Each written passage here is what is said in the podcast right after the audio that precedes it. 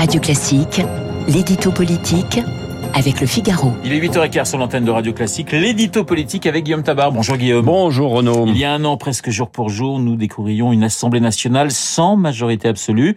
Est-il possible d'en faire un premier bilan?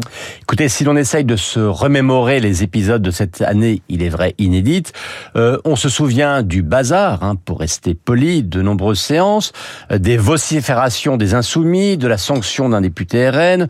On se souvient de ces 49-3, de ces motions de censure à répétition lundi encore.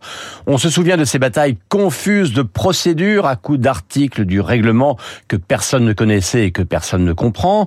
On se souvient de ces votes où le gouvernement s'est fait avoir par surprise.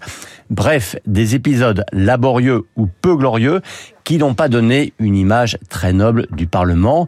Et pourtant, Pourtant, on aurait tort de s'en tenir à la seule partie visible de l'iceberg. C'est donc il y a une partie invisible plus valorisante de cet iceberg. Et quelle est cette partie invisible? Eh bien, c'est l'activité législative proprement dite. Car, on ne remarque pas toujours, mais malgré tout, malgré l'absence de majorité absolue, eh bien, le travail avance. Euh, en un an, l'Assemblée a siégé environ 1000 heures. Et durant ces 1000 heures, 55 textes ont été votés, 38 projets de loi et 17 propositions de loi. Euh, c'est-à-dire qu'on est dans la moyenne des législatures avec majorité absolue. Et quand on regarde dans le détail, eh bien, on voit qu'il est arrivé à LR, bien sûr, mais aussi au RN, au PS, au Vert, au PC, et même dans certains cas à LFI, de voter certains projets de loi du gouvernement ou au minimum de les laisser passer.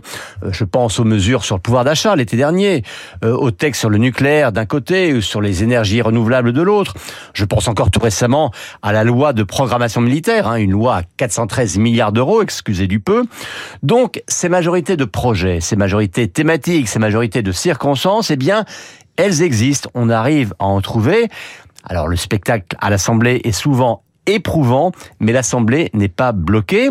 Et quand on est vraiment dans le dur de la politique gouvernementale, hein, bien sûr, le budget ou les retraites, eh bien, il reste le fameux 49.3, un article bien sûr très contesté, mais un article bien utile pour avancer. Alors, grande question, cette Assemblée peut-elle tenir comme ça pendant encore quatre ans? Bah, Tenir, oui, mais faut avouer que ça n'est quand même pas la panacée, car l'énergie mise à obtenir des votes, eh bien, elle n'est pas mise à faire avancer d'autres chantiers. Et puis euh, les retraites hier, peut-être l'immigration demain, le gouvernement ne peut quand même pas se permettre de passer sans fin de psychodrame en guerre de tranchées. Alors on voit bien aujourd'hui hein, que l'hypothèse d'une coalition en bonne et due forme avec LR ne prend pas. Euh, le 49-3 hors budget reste limité à un texte. Donc tout cela ne laisse quand même pas beaucoup de place à de grandes réformes audacieuses. Alors vous savez, hein, en bateau on appelle ça faire du cabotage. Ça permet d'avancer, mais ça ne permet pas d'aller très loin. L'édito politique signé Guillaume Tabar. Tout de suite Guillaume Durand,